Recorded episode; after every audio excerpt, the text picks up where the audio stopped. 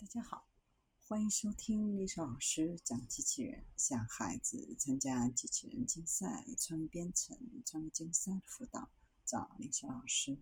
欢迎添加微信号幺五三五三五九二六六八，搜索钉钉群三五三二八四三。今天历史老师给大家分享的是，在水滴中加入磁珠变成液滴机器人。研究人员使用一块磁铁设计了一个简单的系统。可以控制小水珠的运动。以前控制流体运动的尝试通常依赖于特殊平台，比如在一个部分比另一部分更疏水的表面，水会自发地远离该地区，并流向更清水的一侧。科学家们使用外部刺激，比如热和光，来引导液体的运动，但这些系统中的流体往往以缓慢的速度移动。并在此过程当中不能随意停止。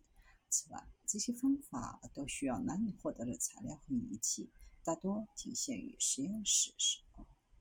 团队设计的这种新设备使用的是极清水表面的微小铁珠。当放入水滴时，直径约一毫米的珠子就会吸引水环绕它。团队将这种包水珠命名为 HydroBolt，并将其放置在极其疏水的表面。放置在表面的下方有一块磁铁，驱动清水珠以及粘附在其上的水滴向各个方向移动，并在任何给定时间停止。珠子可以以每秒两米的速度移动，而不会失去粘在其表面的水。h y d r o b o t 的灵感来自于荷叶上跳来跳去的小鱼。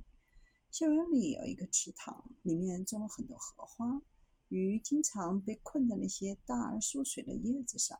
当它们设法逃脱并逃回池塘的时候，叶子上的雨周围的水也会被带走。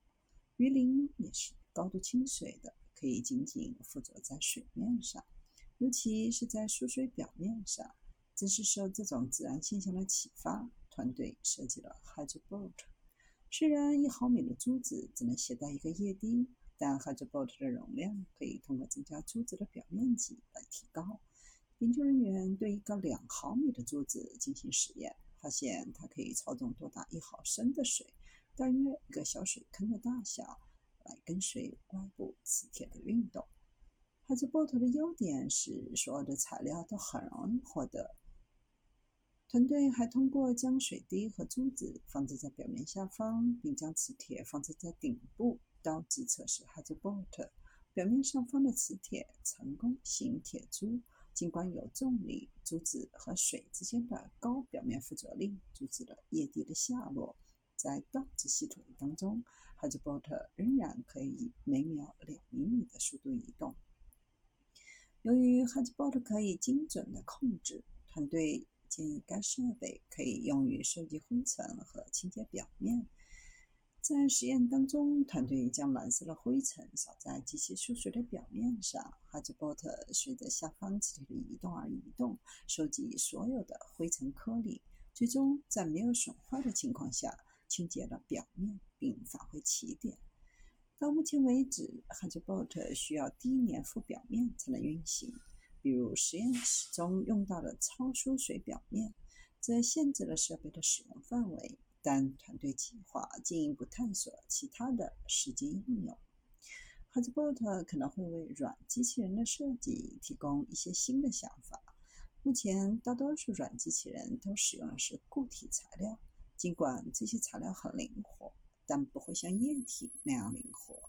液体也有一些其他有利的特征，比如它们能够随意改变形状和气化。